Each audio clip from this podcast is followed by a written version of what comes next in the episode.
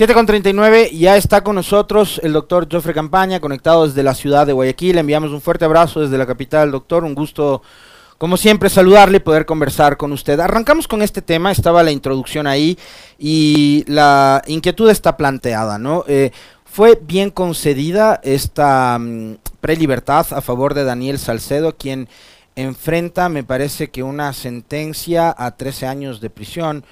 Eh, y estaba involucrado el señor Salcedo en estos asuntos de venta de insumos médicos y de tales en la época de la, de la, de la pandemia. Bienvenido, doctor Campaña. Eh, cuéntenos un poco desde su perspectiva, de su visión jurídica. Eh, ¿Bien concedido este, esta prelibertad a Salcedo o no?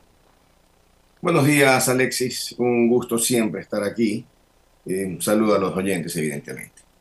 Eh, responder a esta pregunta yo creo que amerita de forma breve y sucinta una explicación para entenderlo, porque muchas veces hay temas como este que escandalizan a la opinión.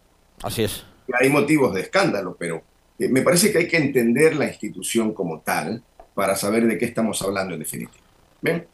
Y, y permítame hacerlo citando, Alexis, en primer lugar, la Convención Interamericana de Derechos Humanos, que voy a permitir leer en una parte brevísima, el artículo 7 y el numeral 5. ¿Qué dice la Convención Interamericana? Toda persona detenida o retenida debe ser llevada sin demora ante un juez u otro funcionario autorizado por la ley para ejercer funciones judiciales. Es decir, el preso inmediatamente a la autoridad competente, a los jueces. Y tendrá derecho a ser juzgada, toda persona, dentro de un plazo razonable o a ser puesta en libertad. Esto dice la convención de la que le cobre signatario. Es decir, nos están diciendo, quien comete un delito debe ser puesto a órdenes de los jueces uh -huh. y tiene que ser juzgada en un tiempo razonable o ser puesta en libertad. Muy bien. En esa línea, ¿qué es lo que dice la Constitución que guarda total correspondencia con la Convención Interamericana? La Constitución en el artículo 77 contempla como una garantía de todas las personas en el numeral 9 lo siguiente. Bajo la responsabilidad de la jueza o juez que conoce el proceso, la prisión preventiva no podrá exceder de seis meses en las causas por delitos sancionados con prisión, ni de un año en los casos de delitos sancionados con reclusión. Si se exceden esos plazos, la orden de prisión preventiva quedará sin efecto. Esa es la norma entonces que guarda correspondencia. Recuerden, Convención Interamericana debe ser procesada en un plazo razonable. ¿Cuál es el plazo razonable que determina nuestra Constitución? Seis meses para los delitos de prisión, un año para los delitos de reclusión. Y si transcurre ese plazo, la persona que tiene la prisión preventiva debe salir en libertad porque opera lo que se llama la caducidad de la prisión preventiva. Eso no significa que el juicio termina. No, la persona puede seguir siendo procesada y tiene que seguir siendo procesada, pero esta vez en libertad. ¿Qué es lo que ocurre en el caso concreto del señor Salcedo? Lo que ocurre en el caso concreto de él es que se le está concediendo una libertad, en primer lugar, por orden de un juez que en mi opinión no es competente. ¿Qué significa esto? La Constitución establece todo un sistema de garantías. Y las garantías, específicamente las relacionadas con la libertad de las personas, tienen instituciones propias para garantizarlas. ¿Cuál es la institución que garantiza la libertad de las personas? El habeas corpus. Es decir, una persona que cree que está ilegalmente detenida, pensemos por el transcurso del exceso del plazo, debe presentar un habeas corpus y será en habeas corpus cuando se resuelva si está o no ilegalmente detenida. ¿Qué pasó en el caso del señor Salcedo?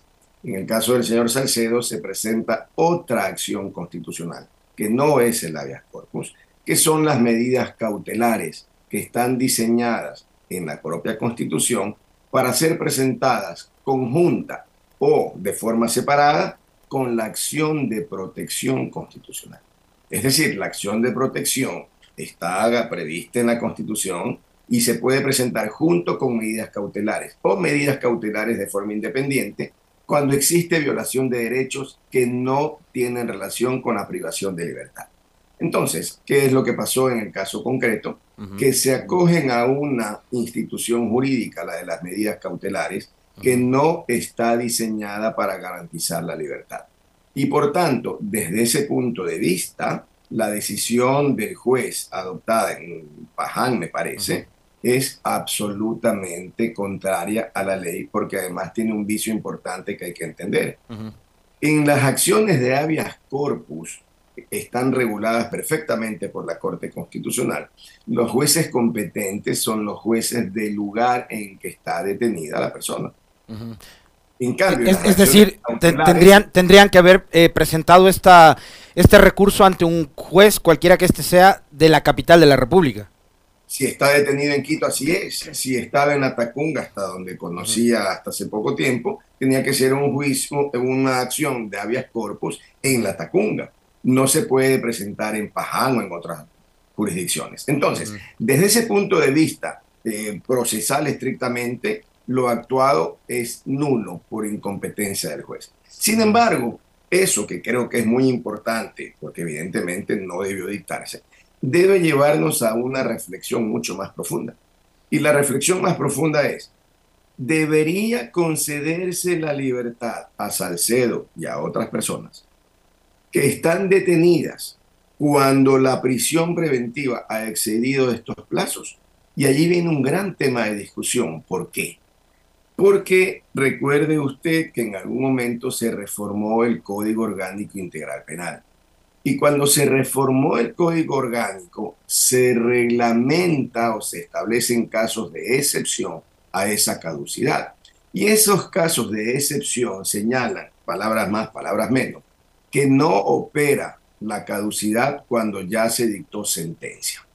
Entonces, la pregunta es, en el caso del señor Salcedo, ya se dictó sentencia, tanto es así que hay 13 años de condena. Sin embargo, esa sentencia dictada no está ejecutoriada.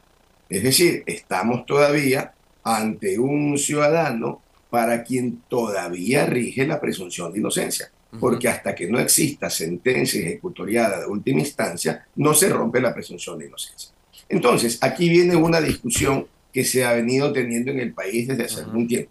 Esto es, se requiere sentencia ejecutoriada o simplemente una sentencia.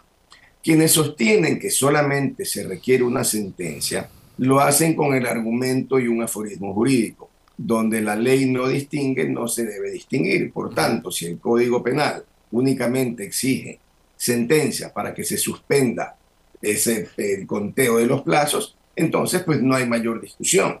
Sin embargo, eso que parece obvio ha sido zanjado hace muy, muy poco tiempo por la propia Corte Constitucional, y esto es fundamental.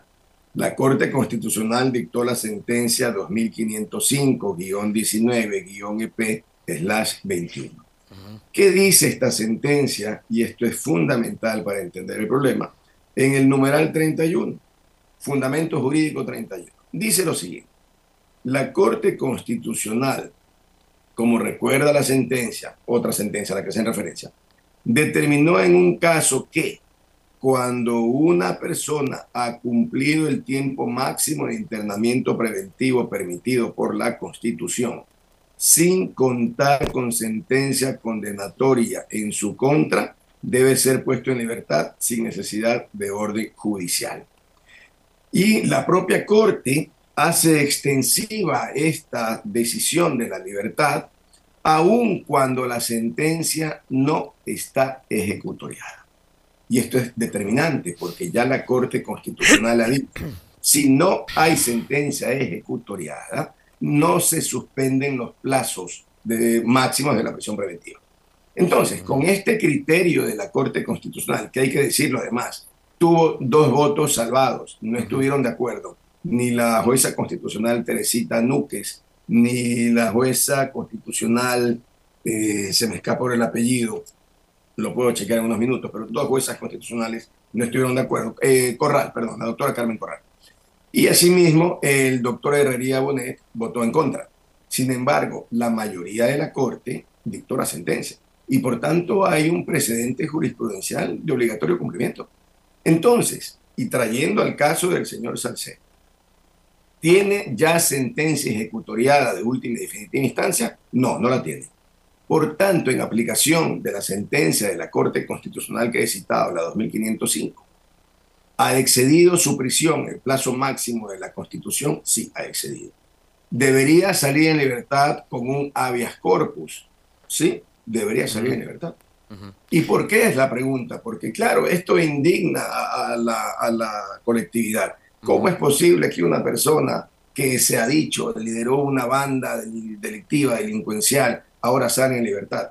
Bueno, sale en libertad porque en el Ecuador la constitución, haciéndose eco de la Convención Interamericana de Derechos Humanos, ha determinado plazos máximos para que las personas puedan estar presos sin sentencia. Y ese es el gran concepto que debería preocuparnos a los ecuatorianos. Ahora, doctor, hay, hay una inquietud eh, y yo quisiera eh, abordar esto también desde otras aristas porque evidentemente en, el país hace mucho tiempo atrás, hace muchísimo tiempo atrás, y este es un mal al cual el Ecuador todavía no le ha encontrado una solución, es que el Poder Judicial ha estado siempre o amenazado o tomado por poderes políticos y que hay jueces que operan políticamente, eh, eso digamos está a vista y luz de todo el mundo. Eh, yo hay un caso en particular sobre el cual a partir de lo conocido eh, a favor del señor Salcedo empezó a tomar relevancia y es por ejemplo el caso que enfrenta el ex defensor del pueblo Freddy Carrión. Su defensa, sus abogados han dicho, para Freddy Carrión en contrapartida, nunca caduca la prisión preventiva, porque en unos casos la justicia opera de forma tan positiva como para Salcedo u otros, porque no es el único caso tampoco, y en el caso de Carrión no. Desgraciadamente, Alexis, usted tocó un tema medular en la Administración de Justicia ecuatoriana. En el caso del ex defensor del pueblo, si él tiene ya un año cumplida la prisión preventiva y excedió el año, y no existe sentencia ejecutoriada que lo condene, tiene derecho a ser puesto en libertad. Pero además hay una cosa importantísima a la que yo hacía referencia. No es que por ponerlo en libertad el juicio penal termina, no, el juicio penal debe terminar. Y no es que quede en libertad y no ha pasado nada, no, no, no, no, no. Tienen que dictarse otras medidas cautelares. Ejemplo, presentarse periódicamente, puede ser arresto domiciliario, eh, otra, otro escenario, prohibición de salida del país, o puede ser la combinación de dos o más de estas medidas cautelares. Es decir, no es que el juicio terminó, lo que pasa es que hay un valor superior, y el valor superior es el de la libertad. ¿Qué es lo que se busca? Que una persona no esté presa años de años de años y que simplemente tenga que seguir soportando una, privación de libertad si no se ha dictado sentencia. Entonces, ¿qué es lo que la Constitución busca con esto? Y lo que se obliga con esto en el sector justicia, que los jueces sean, que los jueces sean ágiles, que las sentencias sean rápidas. Mire, normalmente cuando se inicia una instrucción fiscal, que es cuando generalmente se solicita la prisión preventiva, que además debe ser la última opción, simplemente para garantizar, garantizar la presencia del procesado en el juicio. Cuando se dicta normalmente hay una instrucción fiscal que tiene un plazo de ejecución normalmente de 90 días. Entonces lo sensato es, en 90 días tienen instrucción eh, fiscal finalizada, se convoca la audiencia de juicio en 15 o 20 días después, 30 días como tarde. Ya usted tiene cuatro meses para que se dicte una sentencia. Y luego viene la apelación y no debería tomar más de 90 días una apelación. Por tanto, estaríamos en un caso en que un proceso normal debería tomar en los delitos más graves, no más de siete o ocho meses. Y en los delitos menos importantes, los que se sancionan con prisión solamente, pues deberían tomar necesariamente menos de 60 días. El problema es que en el Ecuador nadie se preocupa, ni el Consejo de la Judicatura, ni la Asamblea, ni los gobernantes en preparar los proyectos. Nadie se preocupa porque los plazos se cumplan. Y entonces lo más fácil es tener a la gente meses de meses de meses de meses. Fíjese, por ejemplo, Alexis, en, el caso de la sentencia que yo citaba, la 2505, es de un señor que fue declarado inocente al final de todo el proceso y estuvo más de tres años detenido. Doctor, y, por ejemplo, en el caso, en el caso de Salcedo, fíjese esto, esto que usted señala está, es tan importante, porque eh, en el caso del señor Salcedo y en el caso de Carrión, u otros casos que tienen que ver con personajes públicos o que han sido eh, casos mediáticos, la gente habla de esto, pero el caso que usted señala probablemente como ese, debe haber una infinidad más en un, eh, en un país que hemos visto hace pocos días, el presidente Lazo mismo ha posteado, se ha terminado el censo carcelario y hay 39 mil y pico de personas detenidas en eh, centros de privación de libertad en donde hay hacinamiento. ¿Y cuántos casos más como el que usted nos acaba de relatar seguramente habrá en todas las cárceles del país? Deben ser cientos, si no miles. Y no exagero cuando lo digo, cientos, si no miles. Tanto es así, Alexis, que no hay ningún registro oficial que han tenido que hacer un censo.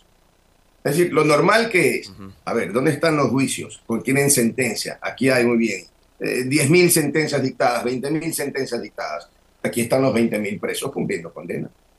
Y tenemos 5.000, 6.000, 3.000. Cada uno entró en tal fecha, cuánto tiempo ha transcurrido. Es que eso no es una ciencia. El problema es que en el fondo a nadie le importa resolver los problemas de fondo. Y aquí hay una particularidad. Muchas veces la gente se alarma, la ciudadanía se alarma. Pero ¿cómo es posible que salga en libertad? ¿Cómo es posible? No, salen en libertad primero porque hay garantías. Pero hay otra cosa que es fundamental. La propia constitución, y leí así un poquito el artículo, dice, bajo la responsabilidad de la juez o del juez. Es decir, si un juez permite que una persona salga en libertad por caducidad de la prisión preventiva, significa que es el juez el responsable por no haber resuelto las causas en el tiempo en que tenía que resolverlas. ¿Qué tiene que pasar con esos jueces? Tienen que ser destituidos, tienen que ser sancionados, pero no pasa absolutamente nada. Y entonces, ¿qué es lo más fácil? Pero ¿quién tiene que destituir o sancionarles, pues, doctor? Una judicatura, que es el máximo organismo administrativo, que esté en entredicho y que no ha estado a la altura de las circunstancias. No solo que esté en entredicho, yo creo que el Consejo ha sido un retroceso para la administración de justicia de este país. Y no es que el anterior era mejor, el anterior era tan malo como este, y el anterior igual. El problema es que, por desgracia, por desgracia, nunca se ha tomado en serio en el Ecuador el problema carcelario. Nunca, en ninguna época.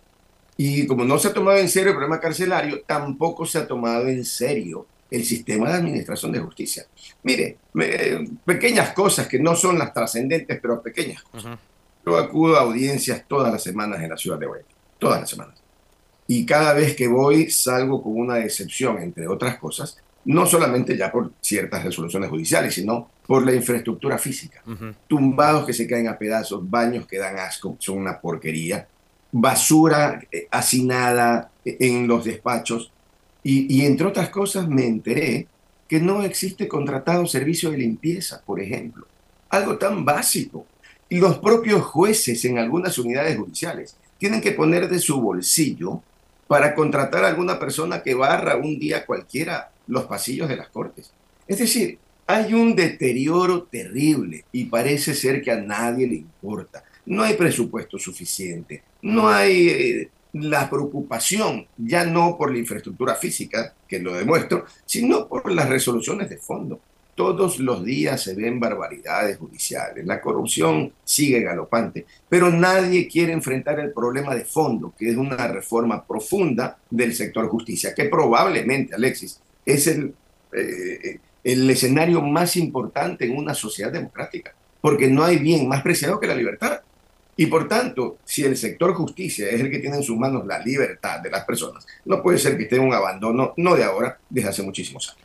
Veía este, fíjese, fíjese doctor, justo este fin de semana, varios de, los colegas suyos en redes sociales que son eh, muy activos también, sobre todo en Twitter, eh, circulaban una foto que me imagino usted la debe haber visto, y si no, le, le, quiero compartir. Es, es, la foto de un, de un, eh, de un pliego de cartulina eh, redactado por una abogada que dice, yo, abogada Michelle Luna Quinde, asignada al turno de 16 a 0 horas, 10 de diciembre del 2022. Es decir, esto pasó hace dos días nomás. Eh, en esta unidad judicial de violencia contra la mujer eh, o miembros del núcleo familiar en Florida Norte, Guayaquil. Me resisto, artículo 98 de la Constitución, a laborar en esta unidad judicial por encontrarse en condiciones inhumanas, como excremento animal, pestilencia, suciedad, sin agua, ni acceso a sanitarios, sin ventilación, ni parqueos, ni seguridad alguna por lo que hasta que no haya un ambiente digno que respete y asegure nuestros derechos laborales y humanos a fin de garantizar la atención ciudadana, atenderé a través de mi número celular, pone su número celular, su correo electrónico, exijo respeto. En estas condiciones trabajan jueces, todo el personal de la judicatura y ustedes los abogados en la ciudad de Guayaquil. Sí, es algo denigrante. Conozco efectivamente el mensaje y no solo eso, conozco a Michelle Luna. Michelle Luna hizo pasantías en mi estudio jurídico cuando era estudiante, hace muchos años, por tanto la conozco. Eh, siempre fue una persona contestataria y, eso era muy interesante luego en su proceso de formación jurídica. Por tanto, a mí en lo personal no me extraña que Michelle haya puesto una nota de esta naturaleza. Pero es verdad lo que dice. Mire, a la corte van cientos, miles de personas día a día muchas personas de la tercera edad, muchas. Y muchas veces estas personas requieren un baño. Los baños, Alexis, son asquerosos. No hay agua en esos baños. Es una pestilencia absoluta. Pero parece que a nadie le importa. Entonces, si no les importa la forma, lo físico, la estructura, eh, recuerde usted hace poco, eh, jueces se quejaban de que no existía papel para hacer las impresiones y para poder hacer citaciones o notificaciones. Entonces la pregunta es por qué razón no existe el presupuesto adecuado para la función judicial. En el fondo porque les interesa tener a la función judicial sometida. Y eso es terrible. Doctor, eh, como decía yo en la presentación, quería abordar con usted no únicamente eh, estos temas relacionados a un caso jurídico específico, sino también hablar de, otros temas eh, y uno probablemente que es, digamos, Populi en este momento es el del llamado a consulta popular y cómo el gobierno quiere vendernos la idea de que con la consulta popular se va a solucionar el grave, gravísimo problema de inseguridad que tenemos en este momento en el país. Eh, primero, como están dadas las condiciones y los tiempos, eh, la consulta se podría desarrollar junto a las elecciones seccionales planteadas en eh, febrero del 2023. Le pregunto eso de entrada. Y lo otro, su criterio con respecto de eh, justamente la venta de esta idea, ¿no? De que con una consulta se van a resolver los problemas de inseguridad e incluso los temas que tienen que ver con la administración de justicia. Bueno, lo primero, yo espero que sea así. Es deseable que sea así con las elecciones de febrero. Y es deseable fundamentalmente por un tema de economía, ¿no? dinero que se gasta, toda la movilización la organización de un proceso electoral cuesta millones de dólares. Y yo creo que el Ecuador no está hoy por hoy en condiciones de gastar millones de millones cada vez que es necesario un proceso electoral. Por tanto, ojalá podamos aprovechar las elecciones de febrero para ir con la consulta, para lo cual ya el decreto ejecutivo fue dictado. Luego, sobre lo importante, Alexis, eh, no de ahora, desde cuando empezó la discusión sobre si el presidente iba o no a enviar las preguntas finalmente, el contenido de las preguntas, la resolución posterior, las resoluciones posteriores de la Corte Constitucional. Yo he sostenido que el problema de la seguridad en el Ecuador no termina con la consulta, de ninguna manera. Que hay temas que pudieran ser eh, objeto de un análisis, sí. Hay algunos temas que sí que pueden debatirse. Y cito uno, sin emitir pronunciamiento ahora, el de la extradición. Es un tema debatible, discutible. ¿Ven? Los otros temas, pensar que porque el Consejo pierde ciertas facultades, el Consejo de Participación Ciudadana me refiero, pierde ciertas facultades que pasan a la Asamblea Nacional, eso resuelve el problema del Ecuador, el problema de la institucionalidad, eso pues no es cierto, eso es un engaño abierto, absoluto. Eh, otras preguntas eh, medulares no van a cambiar nada en el fondo y eso es lo que yo he venido sosteniendo desde tiempo. Entonces, eh, creo que el gobierno compra tiempo en un tema en el que se ha visto desbordado por completo. Yo creo que el tema de la inseguridad desbordó la capacidad operativa y de gestión del gobierno nacional y ese es un déficit eh, grave que ha provocado muchísimo daño. Pero por citarle pequeñas cosas, se va a resolver el problema carcelario con esta consulta, pues no se va a resolver. Se va a resolver el problema de fondo de la Administración de Justicia. No se va a resolver. Se va a resolver el problema del ciudadano que en el día a día es asaltado en las calles o en su vehículo. No se va a resolver. Eh, inclusive, ahora que el presidente envió a la Asamblea este proyecto para permitir que las Fuerzas Armadas cambien su rol y se vuelvan en definitiva en un equipo de seguridad eh, junto a la Policía Nacional, yo le puedo asegurar que eso no cambia nada. ¿Qué pasó con todos los estados de excepción en el Ecuador en los últimos meses y en los últimos años? Que prácticamente ponen a, los militares eh, a, cuidar también de la seguridad, ¿no? Claro, exactamente, pero la pregunta es, en los estados de excepción ya salieron, ya lo hicieron. Así es. Y cambió el gravísimo problema de inseguridad. No, todo sigue igual. Todo sigue igual, entonces, eh, vamos por un segundo, eh, Alexis, al tema de la extradición. Aquí pues también viene el otro problema, ¿no? Si alguien sostiene con justo criterio, con argumentos válidos, que está en contra de la extradición, entonces en el debate nacional es narco o pro narco. No se puede manejar un debate nacional así. No hay forma de manejarlo con seriedad. el debate con seriedad debería ser, muy bien, ¿qué otros países tienen extradición? Dos vecinos, Colombia y México. ¿Cuál fue el impacto de la extradición en Colombia y México? Pero no se trata de decir eh, eh si lo mismo mejoró. No, veamos en términos reales dónde están los datos objetivos que permitan establecer el impacto. Luego, de la cantidad en general de delitos que se cometen, ¿cuántas solicitudes de extradición han recibido México o Colombia? ¿Una? ¿Mil? ¿Cinco mil? ¿Cincuenta mil? Entonces, es necesario contar con datos objetivos para un debate que permita tomar una postura. Pero si desde el principio se descalifica al debatiente o a quien propone una idea, llamándolo, tildándolo de narco o amigo de narcos, estamos simplemente desprestigiando el debate. Y cuando una sociedad desprestigia el debate, es una sociedad condenada al fracaso, porque, eh, digamos, lo, rico de una democracia es la posibilidad de debatir con argumentos y con libertad.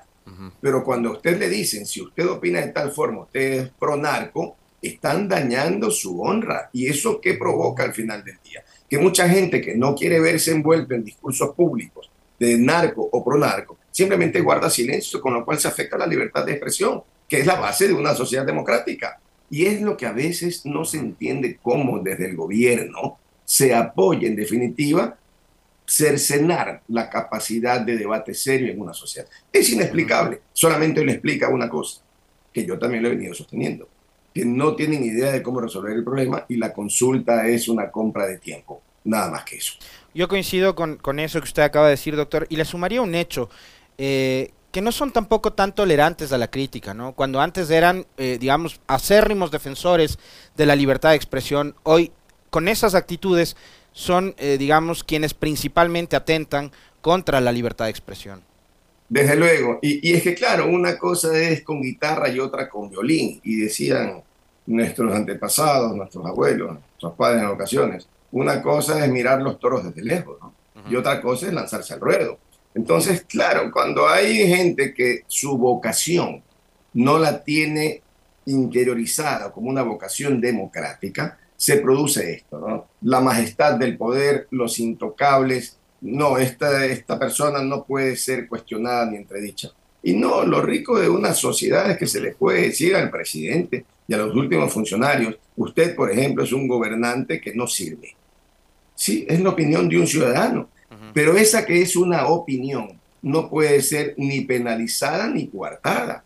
Y eso es lo rico de la democracia, porque lo otro, cuando la gente no puede expresarse con libertad, nos lleva a estados totalitarios. Y yo creo que Ecuador lo último que quiere es un estado totalitario.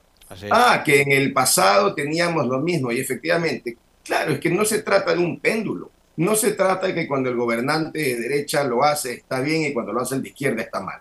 No, los excesos, las limitaciones a las garantías están mal, no importa si vienen de izquierda, de derecha de quien sea. Las libertades del ser humano son consustanciales a su dignidad y la dignidad del ser humano no tiene inclinación política. Es una libertad y es una dignidad consustancial a su existencia. Por tanto, lo que no se puede aceptar en una sociedad es este manoseo de las libertades. Doctor, para ir cerrando porque se nos terminó el tiempo, quiero preguntarle su opinión brevísima, por cierto, eh, con respecto de esta suerte de judicialización de la política. Yo antes le hablaba de que la, justicia siempre ha estado politizada en el país, pero últimamente también hemos tenido, eh, digamos, casos en donde la justicia ha tratado de meterse o entrometerse en decisiones que han sido políticas. Lo que pasó con Guadalupe Dori, lo que pasa hoy con el caso de los consejeros de participación ciudadana. ¿Están destituidos políticamente? ¿Pueden ejercer el cargo porque así lo dice un juez? Desgraciadamente nos han metido en un pantano jurídico. Pantano jurídico. ¿Qué significa esto? Ya no se sabe al final del día qué es lo que hay que obedecer o qué es lo que ocurre y qué es lo que no ocurre. Porque claro, hay un principio fundamental, ¿no? Y el principio fundamental es que toda decisión judicial debe ser cumplida. Ese es el principio. Bajo ese concepto, entonces, respetemos todas las instituciones judiciales. Pero lo que no puede pasar en el Ecuador es que unas se respetan, otras no se respetan. Y por supuesto, lo que no puede pasar y no debería pasar es que los conflictos políticos, esencialmente políticos, sean resueltos por jueces. Y peor aún, jueces que no tienen competencia o jueces de barro o jueces a la carta o jueces de cantones escondidos del país. Es decir, ya cuando usted encuentra que las grandes decisiones se resuelven en Paján, en Naranjito, etcétera, ya el país está condenado y desgraciadamente es lo que tenemos. Pero ahí, y, y concluyo con una idea, Alexis, yo he hecho en falta pronunciamientos claros sobre estas barbaridades de la Corte Constitucional. Es decir, ya es hora de que la Corte ponga freno a tanta barbaridad. Y, y, yo creo que allí hay un déficit también de la Corte. Hace sus esfuerzos, hay sentencias importantes, hay construcciones muy importantes, pero creo que la Corte nos queda debiendo. Este caos institucional, este caos jurídico institucional, provocado por decisiones judiciales constitucionales, tiene que ser parado. Y el único ente que puede pararlo es la Corte Constitucional. Por tanto, creo que hay un vacío y una deuda para con el país. Le quiero agradecer infinitamente, como siempre, por la gentileza de aceptar invitaciones a, a, dialogar en este espacio, doctor. Un fuerte abrazo. Gracias, Alexis. Gracias a ustedes. 8 de la mañana con 10 minutos, un breve corte y volvemos. Estará con nosotros la ex canciller de la República y ex presidenta del Consejo de Gobierno de Galápagos, María Isabel Salvador, para preguntarle qué es lo que está pasando en Punta Carola.